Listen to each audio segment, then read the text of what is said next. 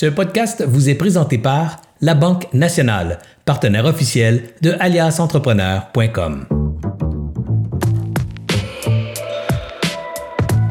Bonjour à tous, merci d'être avec nous ce midi pour cette grande discussion pour entrepreneurs ce jeudi 24 septembre.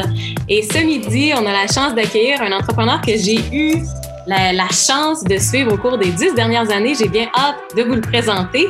Euh, mon nom est Sabrina Aymon et j'ai la chance d'animer de plus en plus d'activités avec Alias Entrepreneur. Avant de vous présenter notre invité, j'aimerais euh, vous parler de notre prochain bistrot chez euh, Alias et compagnie qui aura lieu mardi prochain, le 29 septembre, dans lequel on va démystifier le financement bancaire du financement privé. C'est un sujet que plusieurs d'entre vous euh, nous avez demandé, euh, vous nous avez demandé d'approfondir et il reste quelques places. Il faut s'inscrire, donc vous pouvez vous rendre sur notre site internet pour réserver votre place. Et un autre, euh, un autre point intéressant, on travaille chez Alias depuis quelques semaines, quelques mois même, sur un nouveau projet sur le futur. Et euh, on est bien excités. le lancement a lieu la semaine prochaine, donc restez à l'affût. Et sans plus tarder, avant de, vous présenter notre invité, ben, mon collègue Serge Beauchemin est avec moi ce midi. Donc, euh, bonjour Serge, merci d'être euh, merci d'être là. Tu peux ouvrir ton micro. Avec grand plaisir. Bien content aussi de vous voir, chers amis, chers consoeurs mener ce projet avec autant d'habilité et de doigté. Et euh, très excité, très, euh, très hâte d'entendre Gabriel nous raconter son histoire et particulièrement la période avec euh, Ange Québec, sachant, vous savez toutes que je suis impliqué chez Ange Québec Capital, alors bien hâte de voir euh, ce récit de cette aventure de Gabriel avec les anges. Et juste avant de, de parler à Gabriel, on parle de ce projet du futur. Serge, qu'est-ce que c'est exactement le, ce projet. Là, je te vois porter un beau T-shirt et on a la même casquette. Ben écoute, euh, c'est euh, c'est un projet euh, qui est émergé de, de mes jeunes partenaires, de, donc de ta tête et de celle d'Anthony. vous allez en savoir plus dans les prochains jours, mais en gros, c'est on cherche euh, à mobiliser la communauté entrepreneuriale derrière un mouvement qui s'appelle pour un futur meilleur, donc construire un futur meilleur. Puis, le logo de notre projet, de notre programme, c'est ça, c'est ce logo-là. Puis il y a des gens qui disent, ah, mon Dieu, pourquoi l'avoir écrit à l'envers? Parce qu'en fait, quand on se demande euh, pourquoi, euh, et surtout quand on se demande où commencer pour avoir un impact dans un futur meilleur, ben, si on regarde ici pour lire le mot futur, on se rend compte qu'on est en train de regarder exactement là où tout changement positif part, ça part d'abord ici. Alors, si on va avoir un impact sur le futur, il faut regarder à bonne place pour commencer à trouver les endroits où on peut faire des changements. Alors, euh, c'est un peu l'image derrière le logo. Euh, je te dirais, c'est très poétique. Euh, il y, a, probablement plein d'autres significations, mais du moins, c'est celle-là que je trouve qui est la plus, la plus valable et la plus inspirante. Merci. Oui, parce qu'on croit qu'ensemble, en ralliant la communauté, ben, on est capable de faire une différence et d'avoir un impact dans notre société pour la développer d'une façon qui va être encore plus, euh, qui va répondre aux besoins des jeunes et de, de tout le monde dans ce mouvement. Donc, sans plus tarder, euh, Gabriel Gagné de la compagnie ESA, je t'invite à, inviter ton, à ouvrir ton micro. Bonjour Gabriel, merci d'être avec nous. Bonjour Sabrina, merci beaucoup pour l'introduction. Euh, merci Serge aussi de parler où est-ce que commence le futur? je pourrais pas aborder plus que toi dans cette direction-là, je suis bien d'accord. Gabriel, moi, j'ai eu la chance de te suivre depuis euh, déjà dix ans. Par contre, pour les gens à la maison et même pour Serge, euh, qui en connaissent un peu moins sur toi, j'aimerais que tu commences par nous parler un peu de toi et de ton parcours. Euh, définitivement, je vais commencer par parler que j'ai débuté mon parcours entrepreneurial, on pourrait dire, à l'Université de Sherbrooke. Donc, euh, je, fais un, je suis un bachelier en ingénierie, en fait, de l'université. À la fin de mon université, j'ai eu la chance de travailler pour une start-up euh, qui était une start-up de Stéphane Pilette et qui est aujourd'hui un partenaire avec moi dans l'entreprise euh, qu'on a fondée plus tard ensemble. Donc, euh, tout le monde on a un plan dans vie et moi, mon plan, c'était je finis l'université, je me ramasse de l'argent, puis je commence éventuellement une business peut-être où j'ai toujours été quelqu'un qui aimait foncer au sortir des chantiers battus.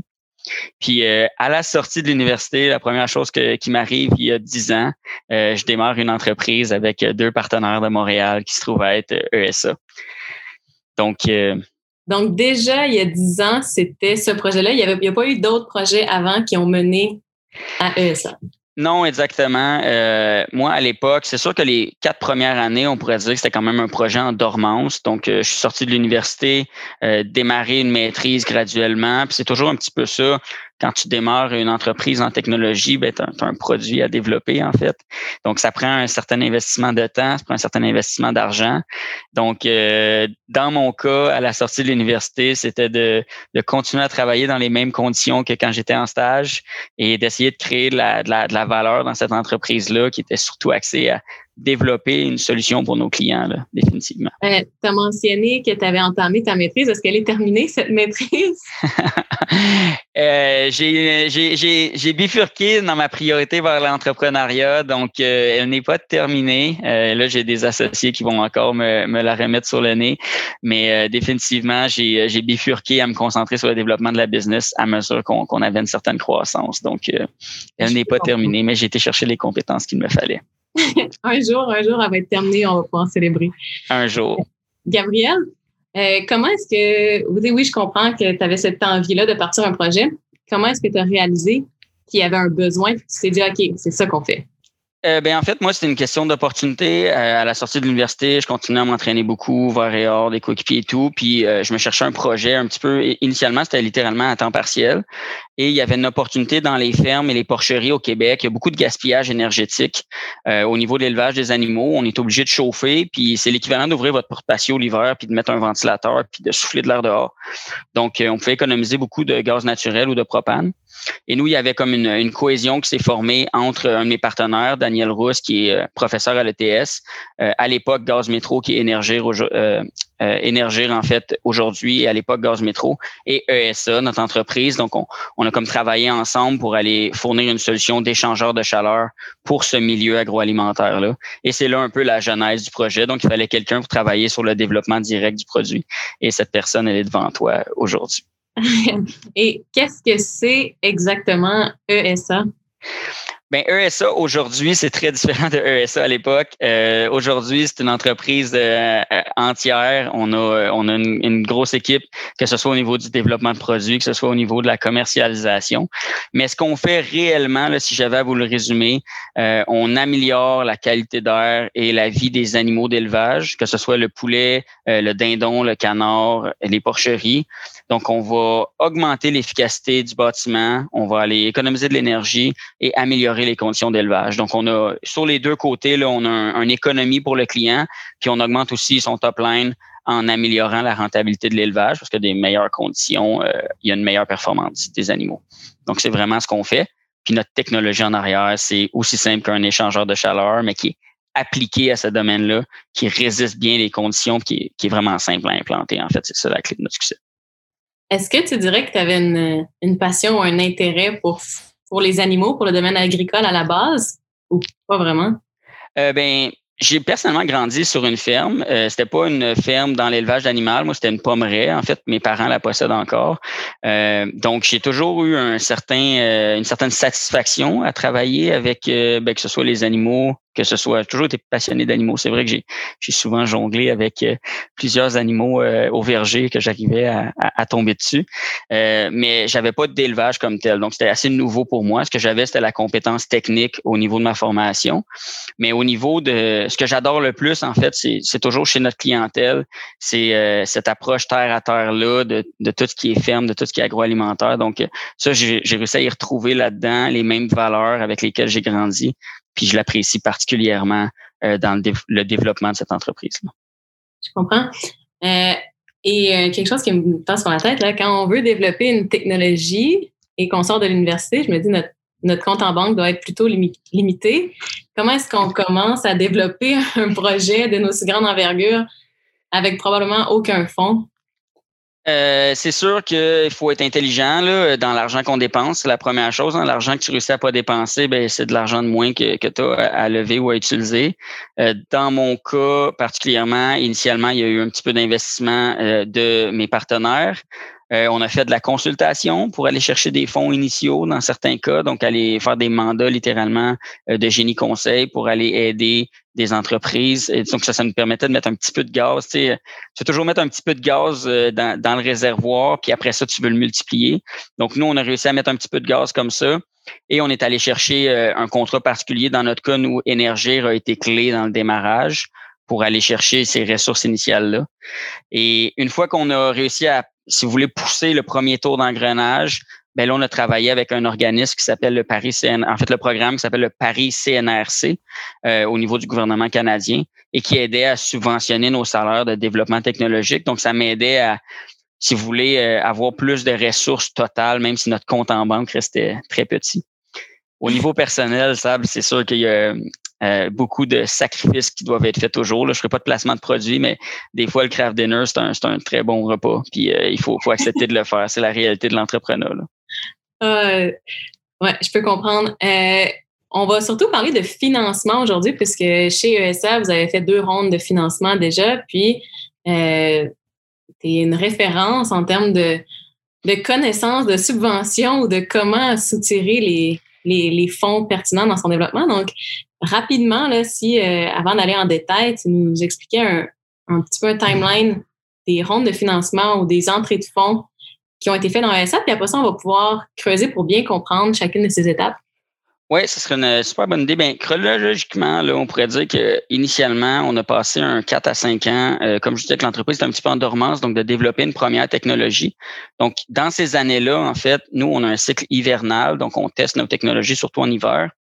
Donc, euh, on a passé vraiment un premier 4 à 5 ans à tester trois prototypes, si vous voulez. Puis au courant de la cinquième année, on a eu une idée euh, ben, qui était plus révolutionnaire, qui était notre ESA 1000. Donc, c'est un échangeur qui, utilisait des nouvelles technologies à un seul moteur puis qui facilitait le nettoyage. Donc, c'est là qu'on a pu commencer à aller. Euh, ben, premièrement, on répondait mieux aux besoins du client. On avait travaillé avec ces clients-là pendant comme la, première phase qu'on va appeler euh, vraiment le développement initial de technologie. Donc ça, c'était une phase très tranquille. On travaillait avec quelques clients puis on, vraiment, on, essaie d'aller répondre à leurs besoins, en fait. Ce que toute entreprise doit faire le, mieux possible. Donc, nous, c'est comme ça qu'on a commencé à développer. Puis là, au bout de la cinquième année, en fait, qui nous amène à 2015-2016, on a réalisé qu'on pouvait maintenant industrialiser notre technologie. Donc, le projet, c'était est-ce qu'on est capable d'un côté d'améliorer encore une fois ce qu'on a développé et de l'autre, est-ce qu'on est capable d'aller chercher les ressources pour croître plus rapidement? Et c'est là que l'idée de lever du capital ou d'aller chercher du financement devient pertinente. Donc, on a, on a un projet, un objectif, c'est là qu'on va aller chercher les ressources pour le réaliser. Donc, on a débuté nos démarches d'une première ronde à peu près en 2016, qu'on a clôturé en 2017. Et ça, c'était une première ronde par débenture convertible. Par la suite, on a rempli nos objectifs et on a fait une deuxième ronde en 2019. Donc, euh, on a clôturé justement en septembre l'année dernière. Et là, on a été un investissement en équité. Et c'est là que, comme le mentionnait Serge tout à l'heure, j'ai eu la chance de travailler avec euh, Ange Québec à ce niveau-là. Donc, euh, ça, c'était la phase 2 de notre croissance dans ce cas-là et de notre développement. OK. Donc là, on parle de cinq premières années où on se concentre sur la recherche et le développement pour arriver à avoir un produit qu'on dit, que j'entends dire, qui est révolutionnaire. Fait que là, pour financer sa R&D, si on pense à quelqu'un d'autre qui est chez lui et qui se dit, ben moi, je travaille à développer une nouvelle technologie, quelles sont ses ressources? OK. Ben, les, premières ressources, ou moi, ce que, mettons de l'expérience que j'ai été chercher dans ces années-là, c'est faut trouver euh, n'importe quel produit, en fait, va répondre à une, un pain qu'on dit en anglais ou va répondre à un besoin ou une douleur chez le client. Donc, on va aller résoudre une problématique. Donc, trouver ces clients-là qui ont la problématique, puis entrer-les tout de suite en partenariat avec vous. Ça, c'est mon premier réflexe. C'est si on a un vrai bon produit qu'on peut travailler, bien, ces clients-là vont être prêts à investir dans la solution. Donc, si tu es capable d'aller dans la boucle, de tout de suite implanter avec le client, ce client-là, tu, tu fais un bon deal. Tu dis, gars, je vais couvrir mes coûts, tu vas chercher un peu de marge, tu développes avec lui, ben, tu viens de faire deux pierres d'un coup. Premièrement, tu as le feedback de ton client tout de suite. Puis deuxièmement, tu es en train de rentrer dans le marché, tu es déjà en train de commercialiser parce que tu as déjà un partenaire d'affaires qui travaille avec toi. Fait que n'importe quand, si c'était à refaire, moi, j'aurais été même plus agressif, de même au lieu de développer avec un seul client ou deux clients, j'aurais développé avec cinq clients. Ou aujourd'hui, nous, on les a appelés nos pionniers dans le temps, là, quand on a fait nos premières batches de production. Mais c'est vraiment ces cinq clients-là initiaux qui nous ont projetés. Fait oui, il faut aller vendre, il faut aller vendre une idée. Vous avez une idée, c'est une bonne idée. Euh, elle répond à un besoin. Ben, allez la vendre à quelqu'un. Puis, il faut réellement faire ce pas-là de sortir de chez soi, euh, get out of the building, allez, allez-y, allez voir le client, puis va chercher une première vente. garantis que ça sera pas parfait parce que c'est jamais parfait. Puis travaille avec lui, dis la bonne nouvelle, c'est que ça va être adapté pour toi à la fin. Entre-temps, on va apprendre, puis on va travailler ensemble. Puis vous seriez surpris comment il monde sont prêts à sauter dans le bateau avec vous autres là-dessus. Et à quel moment on est prêt à aller faire ça? Est-ce que notre produit est fonctionnel? Est-ce qu'il est encore douteux? Oui. Bon, OK. Ben, là, il y a toujours le million dollar idea, là, euh, la soirée qu'on jasait à table, on écrit sur une napkin, tu dis Hey, j'ai une business, je check ça, c'est malade, mon idée. Euh, ça prend du concret. Là. Ça prend un. faut, faut que tu aies un minimum. C'est ce qu'on va appeler un minimum viable product. Là. Fait faut que tu amènes quand même un minimum de données ou un, un prototype ou quelque chose qui prouve que ton concept fonctionnel. Tu vas avoir besoin de ce minimum de données-là. Ou sinon, tu as un partenaire direct qui est prêt à payer pour le fabriquer. Tu sais, ta conception est faite, tu sais que ça va y aller. Ta faisabilité est là, puis il va te rester à aller l'implanter. Mais, mais ça te prend, ça te prend ces données-là au minimum. Sinon, tu ne vends rien. Je comprends. Puis toi, qui as un, un produit physique, est-ce qu'à ce, moment-là, tu le fabriquais toi-même dans ton sous-sol ou ton garage ou tu étais déjà en train de le produire dans des usines? Euh, il y a deux réponses là-dedans. Euh, oui et oui. J'ai fait dans l'usine, je n'ai fait euh, des modifications dans un garage, euh, c'est sûr. ce que je vous dirais, c'est vous seriez surpris à quel point dans votre réseau, les gens veulent vous aider. J'adore le projet futur qu'on a parlé tantôt, c'est l'idée de, de se développer dans ce réseau-là. Ton réseau d'amis, de connaissances, de contacts, euh, faut pas t'avoir peur de parler avec eux autres. Tu sais, moi, il y, a, une shop Pratico à, à Richemont euh, Jean-Marc, le propriétaire, j'avais fait des projets par le passé avec lui. Ben, Crime, il, m'a aidé avec de l'outillage, il m'a aidé dans du développement. Il a pris une certaine charge de ce projet-là initialement pour nous aider à nous rendre. Puis ça prend, ça prend de l'aide. Là. Tu tu feras pas, changeras pas le monde tout seul. Ça part de, l'idée que tu as, mais va chercher les alliés alentour que tu as besoin, puis n'aie pas peur de, les approcher puis les demander. Là. La, la pire réponse, c'est non, j'ai pas le temps de t'aider. Euh, parfait, on va passer au suivant. C'est pas plus grave à ce niveau-là. Et ces pionniers-là, euh, à quel moment est-ce que est-ce que tu leur charges le plein prix maintenant aujourd'hui, dix ans plus tard que là ton produit est fonctionnel et performant, ou tu leur charges pas encore le plein prix? Euh? on charge définitivement le plein prix depuis des années de notre côté. c'est sûr que ces pionniers-là, on, on, va appeler ça des innovateurs dans le marché ou des gens qui n'ont pas peur de la technologie. Euh, souvent, ils vont être aux aguets des technologies puis ils vont vouloir continuer à développer. N'importe quelle entreprise, en tout cas de, notre opinion, doit continuer à innover pour avancer. Donc, nous, ce qu'on fait, c'est qu'on les garde dans ces loops d'innovation-là. Puis à chaque fois qu'on veut rajouter des features ou du développement, ben, hey, en passant, j'ai ça que j'aimerais tester ou travailler. T'es-tu intéressé? Puis on les on continue à travailler avec eux autres. C'est vraiment un, un travail d'équipe en continu avec ces partenaires d'affaires-là. Donc, c'est c'est pas que tout à coup, euh, ben, tu m'as aidé à développer puis tu C'est hey, en passant, voici, on a plein d'autres bonnes idées. Pouvons-nous travailler ensemble? C'est pas juste nos idées, hein. Souvent, c'est les idées des clients eux-mêmes. On venait te voir qui disent Hey, euh, si tu pouvais me régler ce problème-là, euh, ça changerait ma vie. Puis, c'est là que tu peux aussi le développer avec eux. Parfait. Fait que là, on a cinq années de recherche et développement avec des clients qui nous aident à arriver à un produit qui est révolutionnaire. Est-ce qu'il y a des aides gouvernementales ou des fonds disponibles pour les startups qu'on peut aller chercher facilement? Oui, bien, c'est, jamais facile. C'est toujours plus compliqué qu'on le pense, là, euh, mais c'est loin d'être impossible. Euh, dépendamment des domaines qu'on est, c'est sûr que nous, on est dans un domaine euh, d'économie d'énergie, d'efficacité énergétique. Donc, on est dans la tendance actuelle où c'est sûr qu'il y a beaucoup de subventions qui vont être liées à améliorer notre consommation de CO2, réduire nos émissions de gaz à effet de serre. Donc, dans ce domaine-là, il y a un, peu plus d'abondance de subventions ou de possibilités. Au niveau de l'entrepreneuriat, il, y a plusieurs endroits où on peut aller chercher de l'aide, que ce soit des incubateurs. Ici à Sherbrooke, par exemple, il y a Espace où il y a l'Asset, où on peut aller voir, il y a des programmes initiaux qui peuvent nous aider à aller se donner une bonne idée pour euh, construire notre plan d'affaires puis construire un, premier financement qui peut aider. Euh, ça dépend vraiment du cas par cas, je pense, au niveau de la technologie qu'on veut développer. Mais pour aller chercher cet argent-là initial, euh, je pense que c'est important de faire du bruit un peu alentour selon le domaine, puis d'aller voir sur ces programmes qui peuvent être disponibles. Euh, s'il y a du développement de R&D, donc on fait vraiment de la recherche et du développement, Là, je propose directement le programme du Paris CNRC. Nous, c'est un des programmes qui a été le, meilleur pour nous au niveau du gouvernement fédéral, euh, où il y a moyen d'aller subventionner jusqu'à la hauteur de 50% du salaire, plus frais, donc c'est presque 70% que ça revient à la fin. Euh, ça vaut vraiment la peine pour pouvoir faire du développement technologique à ce niveau-là. OK, excellent. Puis quand on arrive à, après quelques années, proche d'un produit qui, qui est là, on, on dit qu'il y a un proche d'un product market fit ou que ça mieux plus intéressant. Aviez-vous, là, tu as mentionné, on s'en va faire, vous avez fait une première ronde de financement. Aviez-vous le choix ou c'était rendu inévitable? On n'a pas le choix, il faut lever du financement. Euh, ben en fait, euh, quand tu arrives au moment que tu as un product market fit puis que ton, ton enjeu, ça devient de plus en plus d'aller développer ce marché-là en arrière ou d'aller raffiner ta technologie, euh, c'est sûr que là, tu peux avoir plusieurs nouvelles options de financement qui s'offrent à toi on va souvent parler ou on entend souvent parler du love money alentour. Là. Donc, on arrive à un, un, époque qui est, si on est dans le développement pour une entreprise à une croissance qu'on cherche exponentielle ou qu'on cherche vraiment à faire du développement, ben ce love money là ou cet argent là de nos proches, en fait, le love money, ça veut dire de l'argent des proches, des personnes qui vous aiment, tu sais.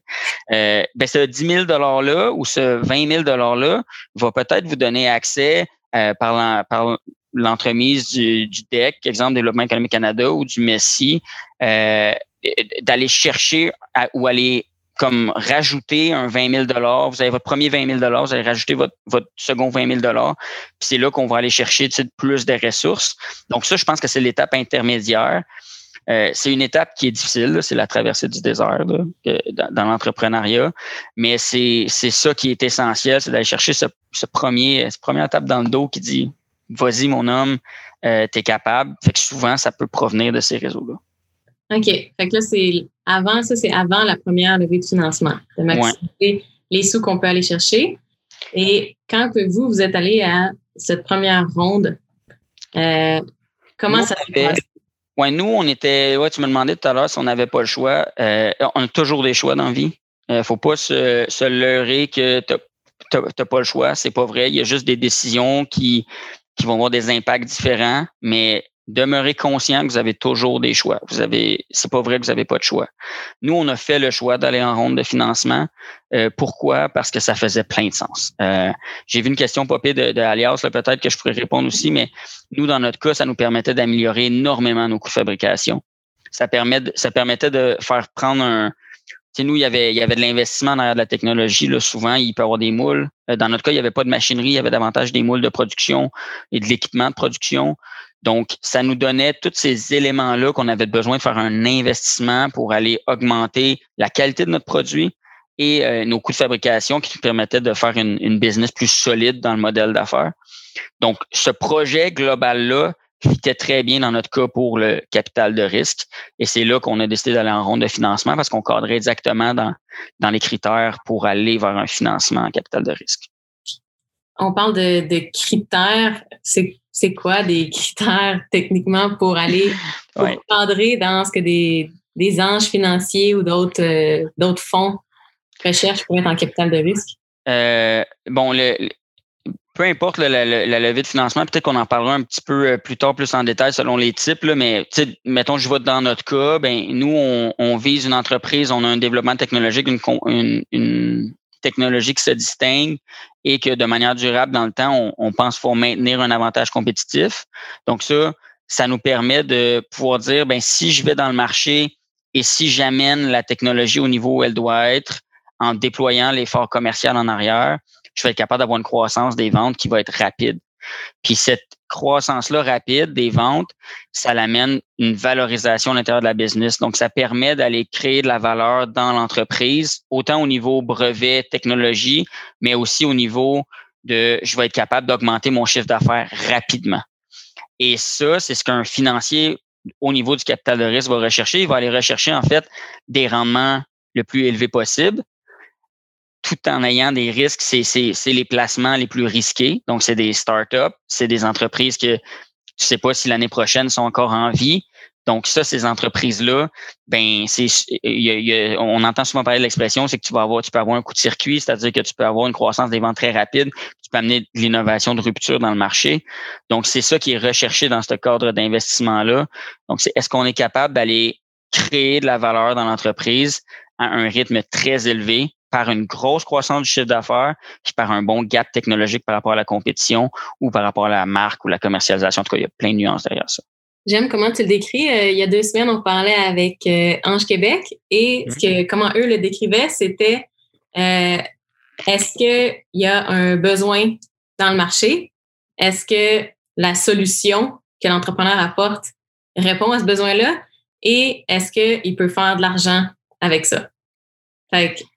J'irai un peu plus loin dans les critères des anges que ils vont beaucoup miser sur l'entrepreneur aussi. en tout cas, on en parlera en détail, mais euh, on va tout frapper des, des haies. Là, la course de haies, il y, en, a, y en a un paquet dedans. Puis euh, euh, c'est un partnership une fois qu'il y a un investissement avec des avec des, des investisseurs. Puis c'est est-ce que tu es capable de coopérer puis de travailler avec ces gens-là qui deviennent des partenaires dans le business? sais, ils achètent une partie de la business au bout de la ligne. Je fais une pause. On a des questions de, de gens qui nous écoutent. Il y en a une qui est est-ce que tes pionniers connaissent tes marges? Tes marges de tes coûts? C'est pas tous. Pas tous. Euh, ça, ça dépend de l'approche puis de la transparence que tu as avec eux. Euh, dans certains cas, c'est pertinent qu'ils les connaissent. Euh, dans d'autres cas, dépendamment de, de qui c'est, ben tu lui amènes un produit que tu gères tes propres marges à l'interne. Donc, ça dépend réellement de ton niveau de transparence avec. Euh, puis ton niveau de confiance dans le développement d'affaires. Moi, je pense pas que le jour 1, tu y vas puis tu dis ça me coûte tant, je te produis ça. Pas du tout. Euh, en fait, c'est pas de même que ça marche dans la vie. Euh, la première erreur qu'on fait quand on a un background technique, puis ça a été mon erreur. Moi, écoute, c'est des conseillers du gouvernement qui m'ont aidé hein, au Paris CNRC. Moi, je disais, mon échangeur va me coûter, euh, je donne un chiffre en l'air, mon échangeur me coûte 1000 dollars, donc je dois le vendre 1350 dollars. Parce que dans la vie, quand j'ai commencé en entrepreneuriat, je pensais que 35% de marge était suffisant. Puis dans ma tête, si ça me coûte tant, je le vends tant.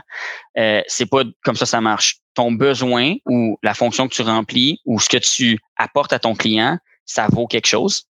Et c'est cette valeur-là que tu dois vendre ton produit. Puis voyez-le réellement d'un autre angle. C'est pourquoi ton client, disons que mon échangeur coûte 10 000 à fabriquer, mais si pour mon client lui amène 2 000 d'avantage seulement, je ne vendrai pas un échangeur, peu importe le coût de fabrication. Donc, la première erreur qu'on fait souvent dans un, un modèle d'affaires, c'est qu'on pense que notre prix est lié au coût de fabrication, mais il ne l'est pas. C'est vraiment pas lié. Le coût de fabrication, c'est la limite à laquelle tu peux vendre ton produit à la baisse, mais c'est pas lié au prix que ça vaut pour le client. Donc, ta marge n'a pas rapport avec ton pionnier, en fait. J'aime ça, entendre ça. On ne dirait pas entendre un, ingénieur technique parler. un entrepreneur. Euh, c'est plus ma tâche. En fait, euh, d'ailleurs, je, tiens à le dire très clairement, là, je ne suis pas ingénieur, je ne suis pas membre de l'ordre, donc je suis vraiment euh, directeur général de l'entreprise. C'est ça mon rôle, en fait. On a une autre question de quelqu'un qui nous écoute qui demande c'était quoi ou c'est quoi ton avantage à toi avec ton produit? ben, j'ai définitivement la technologie qui s'implante le plus facilement dans le marché. Là. C'est, on fait un petit trou, je mets ça dans le mur, on connecte avec les contrôles existants de manière très rapide on a un seul moteur, notre technologie, donc euh, notre entretien est beaucoup plus bas par rapport à tous les autres échangeurs sur le marché. Euh, puis on a développé en, combinaison dans ce, système à un seul moteur de ventilation, j'entrerai pas dans, le technique, là, mais on a combiné ce moteur-là avec une cassette d'échange. Donc, euh, chez vous, vous avez un cœur de coroplast dans votre échangeur à la maison. Donc, nous, on a un cœur particulier qu'on a développé. Donc, on a un avantage de production industrielle là-dessus, puis on a notre système de moteur pour le ventiler. Donc, ça combiné ensemble, ça fait un ratio qualité-prix pour notre client qui est très élevé. Donc, ça nous permet d'avoir cet avantage-là distinctif qui est assez difficile à copier, en fait. Merci. Euh, pour vous à la maison, si vous avez des questions, je vous invite à nous les écrire en commentaire. Donc, euh, jusqu'à date, Gabriel répond très bien, donc euh, gênez-vous pas. Ça me fait plaisir. à moi aussi. Euh, on va se replonger dans les rondes de financement. Euh, Gabriel, on parlait d'à peu près un cinq ans de recherche et développement avec, oui, de l'aide de Paris CNRC, le Messi, et on est arrivé après ça prêt à faire notre première ronde de financement. Donc, quand on se dit, OK, je suis prêt, qu'est-ce qu'on fait? On commence par où? Oui, OK, ça, ça part pas de même. euh, c'est pas le OK, je suis prêt, c'est j'ai un projet. Euh, quand vous allez arriver dans une ronde de financement, le, si on va dans un, une ronde réellement euh, qui va être soit de la débenture, l'équité ou qu'on va aller chercher un partenaire financier, on amène un projet. Euh, le projet, il peut se découper sur plusieurs formes. Ça peut être euh, augmenter ma capacité de commercialisation. Donc, ça peut être de, de, développer sur de la publicité, de la promotion. Et n'importe quel projet que vous allez monter, vous allez toujours entendre parler d'un ce qu'on appelle en arrière un cash flow. OK? Euh, je vais essayer de vous le décrire euh, peut-être de manière vulgarisée qu'un comptable pense pas du tout, mais grosso modo, votre projet a des objectifs. Tu un objectif 1, 2, 3. Disons, là, je vais prendre notre exemple. Euh, on voulait industrialiser la technologie de manière plus agressive. On voulait démarrer une force de commercialisation, puis on voulait réduire nos coûts de fabrication. C'est un petit peu lié à la technologie, là, mais on voulait atteindre un, un coût de fabrication qui était spécifique. Donc, ces trois éléments-là, c'est des objectifs qu'on va appeler les objectifs principaux. Puis la ronde de financement, c'est l'outil ou c'est euh, la ressource qu'on a besoin pour réaliser le projet. Donc, votre projet, il va s'échelonner sur un an, deux ans ou trois ans. Puis un intrant dans votre projet, quand on regarde les intrants ou ce qui arrive dans votre projet, il peut avoir euh, des vis, du métal, des, euh, des, cahiers, ça peut être n'importe quoi. Et l'argent fait partie de ces intrants-là. Donc, c'est là que la ronde de financement, c'est cet argent-là pour réaliser le projet. Puis pourquoi j'essaie de vous le ramener comme ça? C'est parce que c'est l'œuf ou la poule. Si on dit juste je suis prêt à faire un projet, mais que je ne sais pas c'est quoi le projet, vous allez aller voir votre financier, puis le financier va me dire pourquoi tu veux de l'argent. Ben, parce que je, je, veux faire quelque chose, mais c'est pas comme ça il faut que tu amènes à ton financier un projet qui est le plus clair possible avec tes objectifs, puis l'argent, c'est la manière de le réaliser. Quand on regarde le cash flow, ben le cash flow, c'est une représentation comptable, c'est une représentation financière de ce projet-là. C'est dans le temps, voici le plan pour y arriver, mais d'un point de vue financier, donc d'un point de vue qu'on regarde d'une manière universelle, tout le monde qui est en finance va comprendre votre cash flow, votre projection financière, parce que c'est un langage, en fait, pour présenter ce projet-là. Fait que c'est ça un peu que je le décrirais. OK. Fait que dans son cash flow global d'entreprise, chez ça, est-ce qu'après ça, il y a des. Dans le cash flow, il va y avoir différents projets? Et là, on va aller les financer de façon différente? Ah, tu es en plein dessus, c'est exactement ça. Donc, tu as, ces objectifs principaux-là, puis tu vas aller, tu sais, ta ronde de financement va couvrir tes objectifs principaux.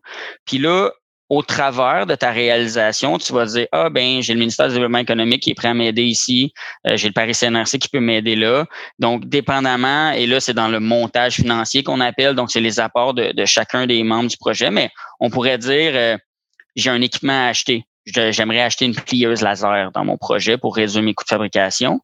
Parmi mes objectifs, ben là, on pourrait aller, vu que c'est un équipement industriel, on pourrait aller le financer, soit auprès de la BDC ou auprès du euh, Développement économique Canada ou peu importe, pour dire, ben, je vais aller faire l'achat d'un équipement. C'est parmi le projet qu'on va aller chercher euh, une, un, financement pour une des étapes dans ce projet-là qui me permet de multiplier euh, l'impact de ma ronde de financement dans ce cas-là. OK. Fait quand on a un projet, que là, lui, on doit le, le financer, euh, pour toi, ça semble simple, il y a tel, tel, tel intervenant, mais on commence par où pour quelqu'un qui doit financer son premier projet? Euh, bon, ben, on, on, part toujours, toujours, toujours par votre client. Tu sais, qu'est-ce que vous amenez à votre client? C'est quoi ce qu'on appelle la proposition de valeur à votre client? Donc, on part toujours de qu'est-ce que je vends à mon client, comment j'y vends, puis combien ça vaut ça? Après ça, on va aller analyser le deuxième élément, on va aller tout de suite évaluer combien il y en a de ces clients-là. Parce que faut que tu aies une idée de l'ordre de grandeur ou qu'est-ce que tu vas développer au final. Ça, ça va avoir une valeur dans le temps ou dans le futur. Tu vas pouvoir dire, ben, si je vais chercher tant de pourcentage de ce marché-là, ben, je suis capable de valoriser à telle hauteur mon projet ou voici ce que mon projet peut valoir dans le futur. Fait qu'une fois qu'on a vraiment la valeur de ce que ça vaut pour ma clientèle ou jusqu'où je peux aller là-dedans, là, on va aller décortiquer en comment je réalise ensuite. Donc, partez vraiment de je peux en vendre tant, ça vaut tant pour mon client. Et plus ça, c'est validé, plus ce risque-là est bas, bien plus je peux aller travailler sur toute la portion exécution. Et cette portion exécution-là, c'est là que l'argent vient. C'est combien d'argent j'ai besoin pour exécuter mon plan, pour aller valoriser l'opportunité d'affaires que j'ai découvert, qui est cette proposition de valeur-là, qui est mon client, qui est l'argent que je peux aller chercher pour mon client. Donc, vraiment, partez partez pas de je fais un projet pour faire un projet, partez de ce projet-là, ça vaut la peine de le faire parce que ça a du potentiel. Puis le financement, le plan de financement, c'est comment je le réalise. OK. Et là, une fois que ce document-là est clair, qu'on a validé, on, a, on comprend notre risque, là, après ça, quand c'est le moment d'aller chercher les partenaires financiers, est-ce qu'on cogne à la BDC, à Sherbrooke Innopol, à Ange Québec, à son banquier? Ben, euh, premièrement, moi, j'irais dans mes, j'irais me challenger dans mes contacts proches. Là. J'irais même pas, euh, tu sais, penser à, vos amis ou à du monde proche, qu'on a parlé un peu du Love Money tantôt, ou essayer de voir si vous avez quelqu'un dans votre entourage immédiat euh, qui est un peu entrepreneur. ça peut vraiment valoir la peine de parler avec eux autres. On, vous serez surpris à quel point les gens ont aucune envie de vous copier dans vie. les gens ont déjà plein de problèmes à régler, ont déjà plein d'enjeux puis d'en parler un peu initialement, peut-être un premier petit challenge, je pense que ça peut avoir une bonne valeur. Ensuite, c'est sûr qu'à Sherbrooke, moi, je conseille Sherbrooke Innopol. Euh, c'est un excellent, un excellent angle. Espace Inc., un incubateur, c'est d'autres endroits où on peut aller pitcher son projet. Donc, c'est ce qu'on va faire un pitch, je vais en parler dans deux secondes. Mais c'est là qu'on peut aller voir ces instances-là qui sont en place, qui sont une structure ou une méthode de pensée qui va nous aider à trouver les, gaps. Parce qu'on ne voit pas toutes les, les trous ou les, ou les, les risques ou les, les vraiment des, des gaps ou en tout cas des, des manques de raisonnement dans notre modèle d'affaires. Donc, c'est ces endroits-là que j'irais en premier. Ces endroits-là, Sherbrooke Innopol, euh, la 7, peu importe, vont nous aider ensuite à probablement même avoir ce contact-là ou aller rencontrer les personnes clés, euh, que ce soit chez Ange Québec, euh, chez Canche Québec aussi, ils ont certaines, euh, ils ont certaines formations des fois disponibles où ils ont des fois des concours à aller présenter votre pitch. Donc ça, ça peut aider, mais souvent, il faut avoir un certain degré de maturité avant d'aller là, Je vais en revenir au pitch là, vite fait, euh, peut-être. Donc, une fois qu'on a choisi les, les premiers partenaires financiers, il faut cogner à leur porte pour aller leur présenter notre projet et c'est là qu'on fait un pitch. Oui, c'est ça. Donc, un pitch, là, grosso modo, euh, je pense que la meilleure façon de le voir, c'est vous prenez l'ascenseur, puis euh, vous, vous, croisez votre grand-mère euh, dans l'ascenseur. vous avez, on, normalement, on dirait une minute, mais même vous pouvez commencer par trois minutes. Vous avez trois minutes d'ascenseur avec elle, puis elle doit comprendre ce que vous faites. Puis ce qu'elle doit comprendre, en fait, là, c'est, c'est quoi le problème de votre client? Combien ça vaut, ça? Combien qu'il y en a qui ont ce problème-là? Comment toi tu le fais, puis combien ça va valoir pour toi à la fin. Fait qu'il faut comme résoudre ça vite fait, ça c'est comme ton opportunité d'affaires. Puis après ça, tu dis, ben, gars, ça c'est l'opportunité d'affaires, puis moi, je vais réussir à, à remplir cette opportunité-là en faisant voici mon plan. Fait que là, tu présentes ton plan, qui est les objectifs qu'on parlait tantôt. Fait que ça, faut que tu réussisses à cadrer ça dans trois minutes. Fait que c'est un PowerPoint. Si vous connaissez, c'est un PowerPoint ça a 5 à 7 pages maximum, puis ça contient ces informations-là. OK. Est-ce que euh, avant d'aller cogner aux portes, on a un montant en tête qu'on se dit j'ai besoin de lever tant, 500 000 puis euh, mon entreprise vaut tant. Est-ce qu'il faut avoir fait ces recherches-là? On est Ouais, on a un besoin, un montant, puis on a une valorisation en tête. Ouais, je, je, pense que c'est ben c'est important, oui. De, oui, tu peux pas arriver chez un financier pas savoir euh, ce que ça vaut, je crois, ou ne pas avoir un minimum de, de prévision financière puis un minimum d'encadrement là-dedans. Euh, tu sais, on, on a beau euh, vouloir être le meilleur du monde, mais il va y avoir une certaine négociation là-dedans par la suite. Donc, c'est important, je pense, d'aller chercher des ressources qui sont un petit peu plus neutres là-dedans initialement pour faire un, un, certain montage de base. Mais en fait, surtout, c'est juste d'être sûr que notre modèle fait du sens. Là. Le financier il est comme vous, hein. vous n'avez pas beaucoup de temps dans votre vie, vous avez une entreprise déjà, vous manquez de temps. Ben, dites-vous que le financier, c'est la même chose. Là. Il reçoit 800 demandes par année. Il en évalue, il en, il en, pitch déjà à poubelle euh, 700. Il en évalue une quarantaine dans le détail. Fait que dites-vous que si vous, vous allez voir ce futur partenaire-là, c'est votre futur partenaire, que vous n'êtes pas prêt, que vous savez pas c'est quoi les conditions, vous savez pas combien vous valez, vous savez pas c'est quoi votre, votre potentiel, mais vous lui faites perdre son temps. Fait que c'est pas très pertinent de faire ça. Fait que vous devez trouver une certaine ressource initiale. Puis Sherbrooke pas, c'est un excellent exemple qui peut aider à faire ce, pas-là ou Espace 5 ou peu importe.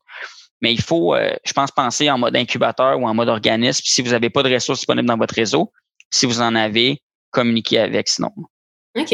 Euh, donc, pour cette première ronde-là qu'on va essayer de, clôturer bientôt, euh, une fois qu'on commence nos pitches et qu'on se dit, il ah, faut que j'aille lever 500 000 qu'est-ce qui arrive si euh, rapidement, tu en as pour 1 million, 1,5 million qui veulent embarquer? Est-ce que tu prends ces fonds-là Puis tu disais, j'avais déjà d'autres projets dans mon pipeline, je vais juste les devancer? Euh, bon, penser, dans le fond, euh, la limite de ta croissance, c'est ce que tu es capable de prendre comme entreprise? Donc, pensez à investir intelligemment l'argent que vous avez. Lever de l'argent pour l'investir euh, en, gaspillant des ressources, c'est pas toujours la meilleure voie. typiquement, en capital de risque, les, financiers vont s'entendre à un rendement interne de 60% des fois. Euh, le coût de, l'emprunt de l'équité va, souvent être dans les environs de 30% Donc, c'est important d'avoir des projets qui ont des hauts taux de rendement ou des projets qui sont vraiment euh, pertinents et performants. Donc, j'aurais tendance à dire, allez chercher plus d'argent que ce qui. Que si vous êtes capable d'aller en chercher plus, allez en chercher plus pour les imprévus. Mais normalement, si votre travail est moindrement réaliste, euh, tu n'aurais pas besoin du triple. Si tu avais besoin de 500 000, tu ne vas pas lever 1,5.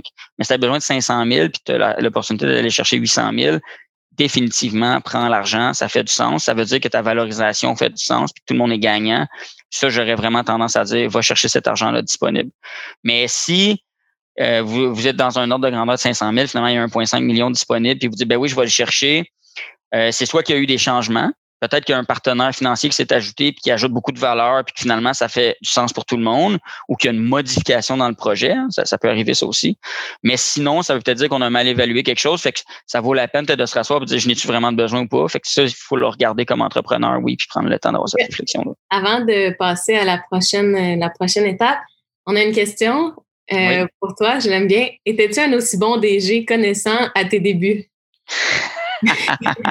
Donc, les gens qui nous écoutent, euh, je pense qu'il y a jusqu'à présent, je trouve que, que tu sembles bien connaître ce que tu fais. Est-ce que tu penses que tu étais déjà connaissant quand tu as commencé? Euh, je pense que je suis pas si connaissant encore aujourd'hui. Euh, honnêtement, dans il y, a, une courbe de compétences dans la vie. Là. Au début, on est confiant, ignorant, puis par la suite, on est, on, on, est de plus en plus connaissant, puis on, on a comme un gap là, de ta confiance ou ton niveau de connaissance, puis ensuite, on, graduellement, on redevient plus compétent. Euh, je pense que j'en ai toujours à apprendre. Puis au début, j'étais définitivement un néophyte. En fait, j'avais aucune idée c'est quoi une débenture, à titre d'exemple. Euh, c'est là que je vous dis, c'est important de s'entourer. Moi, dans mon cas, j'avais beaucoup de chance. Euh, j'avais un ami euh, personnel que j'avais dans mon équipe de soccer littéralement, qui est Adam Fréjot, qui s'est joint à notre équipe, puis qui avait des connaissances en finance qui étaient très avancées. Puis lui, il a passé son temps à me donner du coaching puis à m'aider là-dedans. C'est pas grave de pas euh, oui, je vais, je dire dans deux secondes quoi une débenture? C'est pas grave de ne pas connaître quelque chose.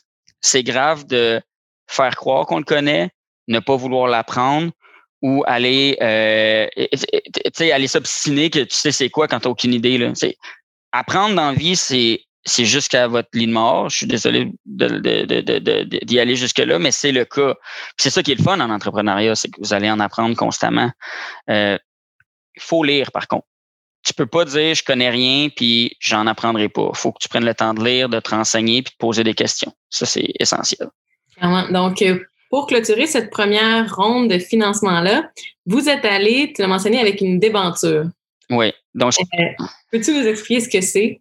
C'est une débenture convertible dans notre cas. Donc, euh, c'est d'abord, c'est un investissement dans lequel le financier, donc notre investisseur, dans notre cas, il y avait le fonds Innovexport, euh, Desjardins Capital de risque et Sherbrooke Innopol, qui a un bras d'investissement aussi. Euh, donc, cette débenture-là, c'est un investissement dans l'entreprise qui est initialement sous une forme de prêt. Donc, ces financiers-là prêtent l'argent à l'entreprise sous forme de certaines conditions ou objectifs, qui sont les objectifs qu'on parlait au début du projet tout à l'heure. Et cette débenture-là, on appelle débenture convertible, c'est parce qu'elle est convertissable en actions. Donc, à la fin de, du projet ou de l'échéance anticipée, il va y avoir des conditions pour lesquelles cet argent-là, qui est aujourd'hui un prêt qui est donné à l'entreprise, pourrait devenir un investissement dans l'entreprise, c'est-à-dire que en tant qu'entrepreneur, on va donner des actions de l'entreprise aux financiers pour qu'ils deviennent actionnaires avec nous.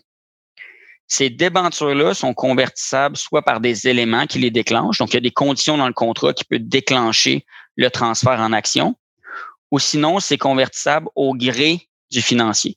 Donc le financier pourrait décider de dire à la fin, non, tu n'as pas atteint tes objectifs, finalement c'est une dette que tu me dois, et voici comment on va s'entendre pour le remboursement. ou si tu atteins tes objectifs, là, il y a certaines conditions d'entraînement qui vont être obligées de convertir, à titre d'exemple. Et la particularité d'une déventure, il y a deux choses. Il y a c'est un prêt, donc il y a un taux d'intérêt qui s'ajoute. Et souvent, il y a un autre élément qui s'appelle une escompte. Donc, il y a beaucoup de risques dans une déventure. Et cette escompte-là, c'est un rabais que les financiers, dans le fond, à la fin, vont avoir un rabais sur les actions qu'ils achètent. C'est quoi les avantages d'un entrepreneur d'y aller avec une débenture convertible? Ah, je suis content que tu poses cette question-là. Donc, ce qui est super intéressant, c'est que c'est très difficile au début, surtout quand tu es précis. Donc, quand tu as un projet en tête, une technologie, puis tu veux aller. Là, le but, c'est souvent c'est d'aller vendre, c'est d'avoir une certaine croissance. Donc, euh, l'avantage, c'est qu'on reporte l'évaluation de l'entreprise. Donc, c'est très difficile souvent à la date zéro d'aller évaluer l'entreprise précisément. Puis quand on vend des actions d'entreprise, il faut avoir une idée de la valeur de l'entreprise. Donc, la débenture permet euh, sous certaines conditions et plafonds d'évaluation maximale. Donc, en général, on va s'entendre dire l'entreprise, là, elle vaut pas plus que, exemple, 4 millions. Fait que ça, c'est, on s'entend là-dessus, ça vaut pas plus que 4 millions. Mais on va évaluer l'entreprise dans deux ans sur combien elle vaut, selon des objectifs qu'on met en place. Et ça, ça permet d'aller chercher du capital. Il y a des avantages pour le financier, mais il y a surtout des avantages aussi pour l'entrepreneur. Maintenant, tu as des partenaires les financiers ils ont avantage que ton entreprise euh, évolue parce que sinon, ben, ils se ramassent avec quelqu'un qui peut pas payer une dette. Et toi, comme entrepreneur, ben là, tu as maintenant de l'argent pour dire, ben oui, moi, je vais, je vais aller valoir le 4 millions, fait que je vais leur laisser moins d'argent, moins, moins d'équité sur la table. Mais tu sais, dans le fond, il y a ce beau petit match-là qui permet, en fait, d'avoir les ressources. Donc, l'argent, c'est une ressource comme un autre pour réaliser le projet. Donc, ça te permet d'avoir accès à ça. Donc, vous, vous avez fait cette première ronde en 2016 et euh, vous aviez prévu ben, 2017, mais ouais, dans ce coin-là. 2017, et vous aviez prévu, vous aviez levé des fonds pour euh, développer votre entreprise pendant combien de mois? Ben, je suggère vraiment un horizon, on, dit minimum 18 mois là, avant une prochaine ronde. Personnellement, je suggère minimum 24. Euh, donc, c'est à peu près la période qu'on avait, qu'on a visé, nous, euh, dans, dans, notre développement d'affaires. ce qui est vraiment essentiel et important, c'est surtout une fois que vous commencez à lever de l'argent dans du capital euh, de risque, dans, ce cas-là, que ce soit de la débenture ou des, achats d'actions, c'est important d'aller travailler sur des projets qui créent de la valeur dans l'entreprise. Donc, sur cet horizon de temps-là, il faut réaliser des objectifs qui augmentent la valeur de l'entreprise. Comme quoi? ben, croissance des ventes, euh, développement de la technologie. Tu s'il y a une preuve de faisabilité, des brevets à déposer, euh, réseau de vente à mettre en place, euh, des, euh, mettre une équipe en place, une équipe de vente, une équipe de, fabrication, peu importe. Donc, c'est important de s'entendre sur ces jalons-là. Le jalon qui vaut le plus cher, on va se le dire, c'est les ventes. donc, comment est-ce qu'on peut aller maximiser, tu sais, passer d'aujourd'hui, j'ai un revenu de 100 000 de vente. Comment est-ce que dans deux ans, je suis à 800 000 Puis après ça, si on va dans le capital de risque comme ça, ben c'est trois ans après, mon but, c'est d'être à 2,4 millions, tu sais. Puis c'est de monter très rapidement. Donc, comment est-ce que je fais cette croissance-là de vente au travers de l'investissement? C'est super important. Et ça, dans le fond, c'est vous qui, qui déterminez c'est quoi les jalons de votre projet, les milestones à atteindre. Est-ce que les investisseurs, quand ils se joignent, ils ont un mot à dire sur non, c'est pas 2 millions, on veut 4 millions? Bien, euh, les investisseurs, quand ils, joignent au projet, ils embarquent dans le bateau, hein, le bateau, le train ou l'analogie que tu veux, euh, ils deviennent des partenaires. C'est une fois qu'ils ont, ils ont, ils ont inséré de l'argent dans l'entreprise, vous avez un projet, puis l'investisseur, il a, il a des livrables lui aussi. Lui, l'investisseur, il se dit, j'investis tant d'argent, puis dans tant de temps, je vais retirer un, certain montant. Mettons, il dit, aujourd'hui, j'investis un million, mon but dans cinq ans, ou en fait, je vais y aller un peu plus euh, fort. Mettons, j'investis 250 000 aujourd'hui. Mais moi, mon but dans, dans cinq ans ou sept ans, c'est de retirer 2,5 millions. Donc, je veux faire 10 fois. c'est le rêve qu'on vise dans le capital de risque. Ben, cet investisseur-là, il a un, un, temps pour son, pour son investissement. Donc, il va viser une période de temps pour atteindre son objectif. Puis, il y a une certaine croissance qu'il vise on pourrait décider de ne pas les inclure dans cette discussion-là, mais c'est des partenaires, ils sont actionnaires de l'entreprise. C'est même un levier ces investisseurs-là vont coopérer avec toi parce que croyez-moi, ils ont beaucoup d'avantages à ce que le 250 000 devienne 2,5 millions. Sachez que vos actions aussi, comme entrepreneur, vont prendre 10 fois la valeur aussi. Donc, tout le monde a avantage que ça marche. Tu pourrais décider d'essayer d'exclure des gens de la table de discussion, mais par expérience, ce serait une décision que je, je en tout cas, j'aurais de la misère à justifier. Là. Euh, je comprends pas, sauf en cas de force majeure, mais ils ont leur mot à dire juste par le gros bon sens que c'est des partenaires d'affaires avec toi. Et vous, euh, après ces 24 mois-là, euh, est-ce que vous aviez atteint les jalons que vous étiez fixés?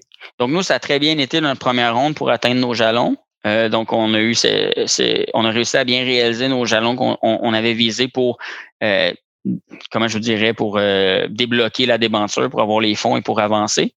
Et euh, on a vu des opportunités aussi de continuer à développer, que ce soit au niveau du marché ou que ce soit au niveau technologie. Donc, c'est là qu'on a décidé, on a encore un match technologie-marché. Donc, on a décidé d'entamer des démarches pour une deuxième ronde. Euh, quand vous êtes en capital de risque, si vous prenez cette voie-là, faut pas oublier que quand vous regardez, dans le fond, votre flux de trésorerie, donc combien d'argent qui me reste à la fin du mois, ben faire une ronde de financement, plus c'est gros comme ronde, plus c'est long. Donc, c'est important de prévoir un six mois, dix mois. Six mois, c'est souvent vraiment un strict minimum. Moi, je conseille même avoir un minimum un huit mois euh, pour, euh, pour négocier les conditions puis pour s'entendre sur un investissement. Donc, si on dit je fais une ronde dans deux ans, ça veut dire qu'il faut que je commence à parler d'investissement on va dire 12 mois plus tard, après le premier investissement, il faut déjà qu'on commence à s'entendre sur les conditions du prochain investissement parce qu'on anticipe la réalisation du plan puis de se rendre là. Et quelles ont été les différences? Puis juste pour, en fait, premièrement, une idée de grandeur, on parle environ combien que vous avez levé lors de la première et de la deuxième ronde? Bon, notre première ronde, c'était environ 800 000 en débentures convertibles. Puis nous, on l'a combiné dans des projets de R&D. Donc, le total de capital qu'on a rentré dans la compagnie, c'était à peu près un million. Euh, puis la deuxième ronde, on parle d'une ordre de grandeur qui était en achat d'actions. C'était 1,6 million qu'on a travaillé. Ça me semble beaucoup. Est-ce que c'est gros comme projet au Québec à comparer d'autres euh, startups? Ou il y en a des encore plus grands? Ben, euh, ma réponse, c'est il, y, a, vraiment de toutes les grosseurs.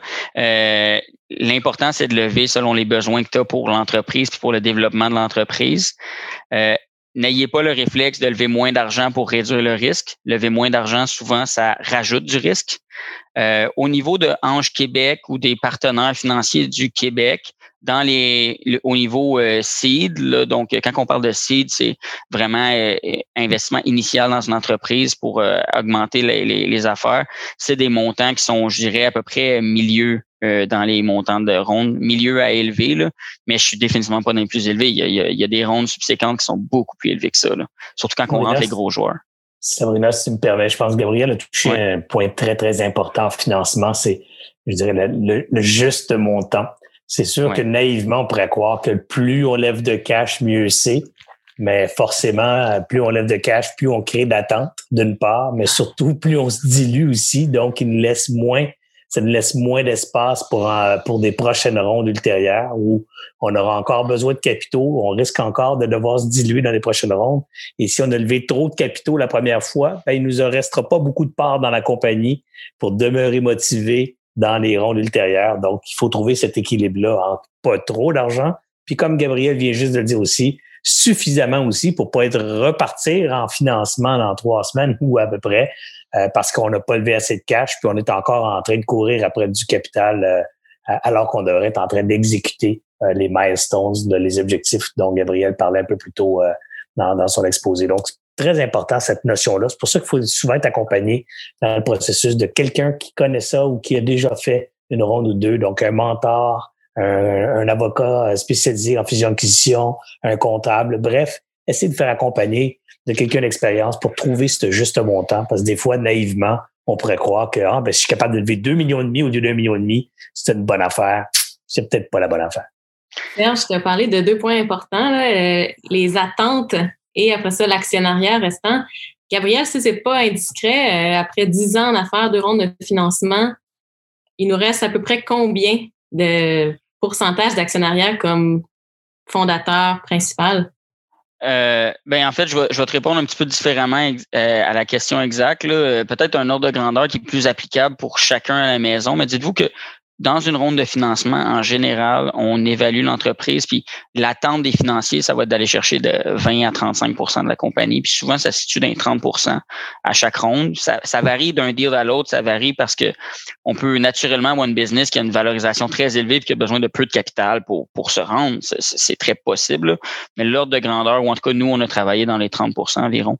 Euh, fait que ça, ça donne un, un avoir aux actionnaires fondateurs qui va aussi dans les coins d'exemple des 50 pour te donner une idée aussi, Sabrina, ce matin, euh, pour complémenter euh, ce, cette, réponse-là, je vous invite à lire un article de la presse euh, ce matin où on parle de la, du IPO de euh, Nouvé, ou je sais pas comment ce qu'il prononce, Nouvei ou Nouvé, qui, qui a été réalisé cette semaine ou à peu près dans les derniers jours. Et il reste à l'actionnaire principal fondateur 26% de l'entreprise au moment de sa sortie publique.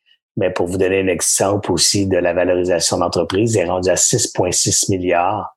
Donc 26% de 6,6 milliards, c'est quand même une belle somme. Alors, faut pas toujours s'accrocher au pourcentage qui reste, puis combien je vais avoir. Regardez, il est président fondateur de la compagnie, c'est la rockstar de la compagnie, puis il lui reste quand même que 26% Mais moi, je changerais de place avec lui pour avoir un, le 26% d'une compagnie qui vaut 6,6 milliards. Euh, je serais, je serais pas, je serais pense pas que ce sera un échec. Alors, bien comprendre ce que Gabriel vient de dire, 30% de première ronde de financement, si on fait la mathématique facile, ça veut dire qu'après la première ronde, il me resterait 70, je j'étais tout seul. La deuxième ronde, 30 de 70, c'est 21. Il me resterait donc 49 après la deuxième ronde. 30% de 49, c'est à peu près 15. Il me resterait donc 35 après la troisième ronde. Puis là, on a levé des rondes de 30% à chaque fois ce qui risque pas d'arriver. Les premières rondes, c'est 30% La deuxième, ça va peut-être être un 25, 22 après, puis 20 après. Alors, c'est pas toujours des blocs de 30% qu'on vend. Donc, ultimement, on peut gérer sa position en justement en donnant pas trop de part à chaque fois, donc en levant pas trop de capital, des fois peut-être en levant de la dette et du capital pour optimiser justement la quantité de l'équité qu'on doit laisser sur la table. 100% d'accord avec, avec Serge là-dessus. Là. Euh, c'est, exactement le. Ben, c'est la fameuse pointe de tarte. Il hein. vaut mieux avoir euh, cinq tartes que, que 100% d'une tarte. Euh, t'es, mieux d'avoir plusieurs pointes au bout de la ligne. Donc, et, Gabriel, l'autre point qu'on a mentionné, les attentes des financiers. Qu'est-ce que ça a changé chez toi dans ta façon de gérer l'entreprise, le moment où est-ce que tu as inclus des financiers dans l'actionnariat? C'est vraiment intéressant la nuance. Donc, euh, premièrement, en débenture convertible, il faut pas oublier qu'ils ne sont pas actionnaires. Donc, euh, généralement, le conseil d'administration, donc euh, le board qu'on entend parler souvent, n'est pas nécessairement formé ou n'est pas nécessairement nécessaire. Nous, on avait formé un, comité aviseur. Donc, on, allait quand même impliquer nos, nos financiers, nous, pour aller chercher leur input. Et ce que ça fait, en fait, et ce que ça ajoute, on a des livrables, c'est sûr. Donc, on a des prévisions, que ce soit au niveau des ventes, des avancées technologiques ou que ce soit au développement commercial. C'est sûr qu'on a ces prévisions-là. Donc, on va aller mesurer notre performance, puis on va aller le présenter à nos partenaires d'affaires. Mais je vais vraiment utiliser le terme partenaire d'affaires. Donc, ce que ça fait, ça force de faire une synthèse de tes activités, ça force de préparer une présentation pour ces individus-là, mais en même temps, ça te force aussi à avoir cette vision stratégique-là et ça t'amène leur opinion, leur réseau. Je veux vraiment pas, je veux mettre une grosse emphase sur le réseau aussi des financiers. Donc, ces gens-là connaissent beaucoup de personnes, souvent des personnes qui sont bien placées dans d'autres entreprises qui peuvent coopérer avec ta croissance. Donc, il faut pas négliger à quel point qu'il faut pas avoir peur de valoriser ces investisseurs-là avec toi. Puis vraiment, dans un esprit de coopération, ça l'amène que oui, il y a des attentes de performance, mais en même temps, on est ensemble dans le même bateau, donc on rame ensemble pour les atteindre. Et récemment, on a eu une discussion ensemble et euh, quelque chose qui m'a marqué, que j'aimerais que tu le partages aux gens ici. Qu'est-ce qui a le plus de valeur pour les investisseurs? On a parlé, je ne sais pas si tu te souviens de ta réponse, moi, ça m'a marqué là, de, au niveau de la gestion de ton personnel, d'arriver à se rendre. Oui, oui, ouais, c'est ça. Je pensais que c'était ça que tu voulais me mentionner, mais oui, une, une des choses, le rôle que, que ce soit en tant que ben, directeur général ou même quand vous êtes dans, en fait, je vais utiliser le terme management parce que il y a des gens aux ventes, aux finances, peu importe. Euh, une chose que vous gagnerez jamais dans la vie, puis que vous pouvez pas investir une infinité d'argent, en tout cas pas encore, peut-être dans le prochain millénaire, mais pas encore, c'est le temps. Vous pourrez, vous pourrez jamais gagner du temps dans votre journée. Donc, si on est capable d'automatiser des mécanismes, ou ce que je te mentionnais, Sabrina, c'est la journée où je suis capable que quand moi je rentre pas travailler ou je ne peux pas être là ou je peux pas être là pour un projet en particulier, si tout, tout peut se dérouler le plus rondement possible et le plus efficacement possible. Donc, si j'ai mis en place des bons mécanismes ou de une bonne euh, structure en place pour que l'entreprise fonctionne bien, ça a le plus de valeur pour mes financiers parce qu'en fait, j'ai pris la valeur de ma connaissance ou de ce que nous, on a développé ou ce que j'ai développé au cours des années, puis je l'ai intégré dans l'entreprise. Donc, l'entreprise elle-même devient de plus en plus autonome, puis elle va se mettre à pouvoir croître plus vite, puis elle va être beaucoup moins limitée par le temps que moi, je peux mettre. Donc, si on passe notre temps à essayer de centraliser toutes les décisions à une place, tout le monde se trouve à attendre après toi. Ça, c'est le combat d'une vie, euh, mais c'est quelque chose qui a une valeur ajoutée énorme. Donc, c'est important comme entrepreneur, même si votre entreprise est très petite, essayez de voir ce qui vous bouffe le plus de temps, qui est plus répétitif, puis essayez d'automatiser ces choses-là pour commencer. ça vous permet de travailler sur plein de projets nouveaux et encore plus euh, payants pour l'entreprise. Aurais-tu un autre conseil à donner euh, aux entrepreneurs qui nous écoutent? On est déjà à la fin, hein? J'ai même pas vu le temps passer. On a-tu, on a répondu à toutes les questions aussi? OK, en tout cas, s'il y en a d'autres. Euh, écoutez, moi, le conseil que j'aurais à donner à, tout le monde, c'est réellement mieux vaut faire une erreur que ne pas prendre de décision du tout. Euh, souvent, on va voir, on peut voir des risques, on peut voir, euh, ouais, peut-être que le projet ne marchera pas. Puis sachez qu'en entrepreneuriat ou quand vous êtes avec votre propre business ou quand on va avec des investisseurs, l'information a une valeur énorme aussi. Donc, mieux vaut prendre une mauvaise décision aujourd'hui qui me permet de prendre une excellente décision demain que de suspendre mon, ma progression, donc d'attendre un autre deux mois pour essayer de prendre une décision meilleure dans deux mois. Mais au bout de l'année, au bout de la ligne, dans deux mois, j'ai pas l'information qu'il me faudrait. Donc, c'est souvent mieux aujourd'hui de faire le mieux que je peux, puis d'avoir l'information si mon client aime ça, ou si ma commercialisation marche de cette manière-là, ou si ce réseau-là se développe bien. Donc, prenez la décision aujourd'hui, puis dites-vous qu'au pire, ça marche pas. Au pire, c'est une mauvaise décision, mais vous savez que votre prochaine décision sera meilleure. Donc ça, c'est n'ayez pas peur de foncer puis, de le faire. Ce serait vraiment mon conseil. C'est ce qui vous permet d'avancer le plus vite. C'est un des seuls avantages que vous avez par rapport à une multinationale. J'aime ça. Et euh, aurais-tu une lecture à recommander? Ah mon Dieu, oui, j'aurais. Euh, ben c'est une lecture que je trouve qui est très intéressante dans la, la conjoncture actuelle. Euh, c'est un peu philosophique, mais c'est le livre Sapiens euh, j'ai oublié le nom de l'auteur. Peut-être que tu peux m'aider, Serge. Je pense que tu as, fait un signe que tu connais, mais c'est Yuval. Euh, je l'ai même ici. Non, je l'ai descendu dans la bibliothèque. Je sais pas l'auteur par cœur, malheureusement. J'en vois trop, j'en lis trop. Puis je suis rendu trop vieux, je m'en rappelle plus. Mais à chaque fois que je parle de Sapiens, je rajoute aussi un autre, un autre livre que je trouve super bon, que tu connais peut-être aussi, Gabriel, qui s'appelle Progress. P-R-O-G-R-E-S-S, Progress. Je vais le prendre en note. Super bouquin à lire, euh, plus petit, moins compliqué, moins dense qui couvre le même, euh, le même genre d'angle. Sapiens, c'est définitivement le livre à lire. Puis euh, Progress, c'est un, bon, un bon prélude ou un bon, un bon, euh, un bon livre à lire par la suite. On va les mettre en commentaire pour vous à la maison qui nous écoutez. Et pour conclure, Gabriel, on dirait que j'ai envie de contribuer au succès de ESA, mais j'ai pas de, de poulailler ou de porcherie. Est-ce que je peux faire quelque chose pour contribuer au succès de ton entreprise? Ben oui, en fait, euh, écoutez, nous, c'est beaucoup un marché de bouche à oreille. Donc, on, parle beaucoup avec des éleveurs, euh, des, gens qui ont des fermes, euh, dans l'élevage animal en particulier, même aussi dans l'industriel. Hein, on, donc, on, on, fait des échangeurs de chaleur, nous, qui sont faits pour des milieux qui sont difficiles, donc qui sont encrassés, humides, sales.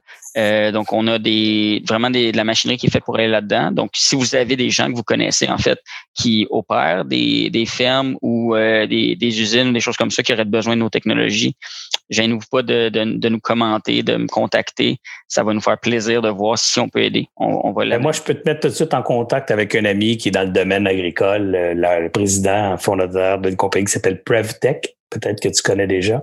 Si tu connais pas, ça me fera plaisir de t'introduire à Pierre-André Meunier. Ça va me faire plaisir, euh, Serge. Euh, vite comme ça, je ne l'ai pas en tête. Euh, donc, c'est un excellent exemple. ça va me faire plaisir de, discuter avec toi. En raccrochant, je vais t'envoyer ses coordonnées avec une introduction par courriel. Cool. Merci beaucoup. J'aime ça, entendre ça. chez Alias, on veut créer de la valeur au sein des entreprises. On veut stimuler l'économie au Québec. Et quoi de mieux que de, de s'entraider et de développer le réseau de, de chacun. Donc, ça me fait tellement plaisir d'avoir entendu ça. pour vous à la maison, on vous invite à vous joindre à nous mardi prochain euh, juste un instant, Gab. Mardi prochain, le 29 septembre, pour le prochain bistrot, où on va parler de financement bancaire avec une experte qui a travaillé longtemps au sein d'une banque et qui là, accompagne les, entrepreneurs dans leurs négociations avec les banques. Donc, euh, il reste quelques places, il faut les réserver. Donc, vous pouvez vous rendre sur notre site Internet pour réserver votre place et être avec nous mardi prochain. Gabriel, tu voulais rajouter quelque chose? Oui, bien en fait, c'est, je lisais un petit peu une question qu'il y avait sur le côté, puis je voulais, je trouve que c'est super pertinent. Je le dirais en deux secondes la réponse. Là, comment travailler son savoir-faire, euh, c'est d'en parler. C'est niaiseux de même. Aller prendre une bière avec quelqu'un, aller discuter des enjeux que vous avez, des choses que vous voulez apprendre, puis vous allez être surpris à quel point les gens euh, ils sont prêts à vous aider. Euh, tu sais, l'exemple qu'on vient d'avoir avec ça, je, parlez-en, puis vous allez tout à coup, ah, fais cette lecture-là, ah, appelle cette personne-là, puis vous allez vous développer comme ça. Ayez l'humilité, l'humilité de ne pas savoir, puis vous allez pouvoir euh, grandir très rapidement comme personne. Allez sur allianceentrepreneur.com, il y a des centaines de vidéos, pas une dizaine, des centaines de vidéos qui ne visent que ça, le savoir-faire entrepreneurial. Allez-y, ça coûte rien. Ben oui. Ah, merci beaucoup, Gabriel. Merci, Serge, d'avoir été avec nous ce midi. C'était super intéressant. Un grand plaisir.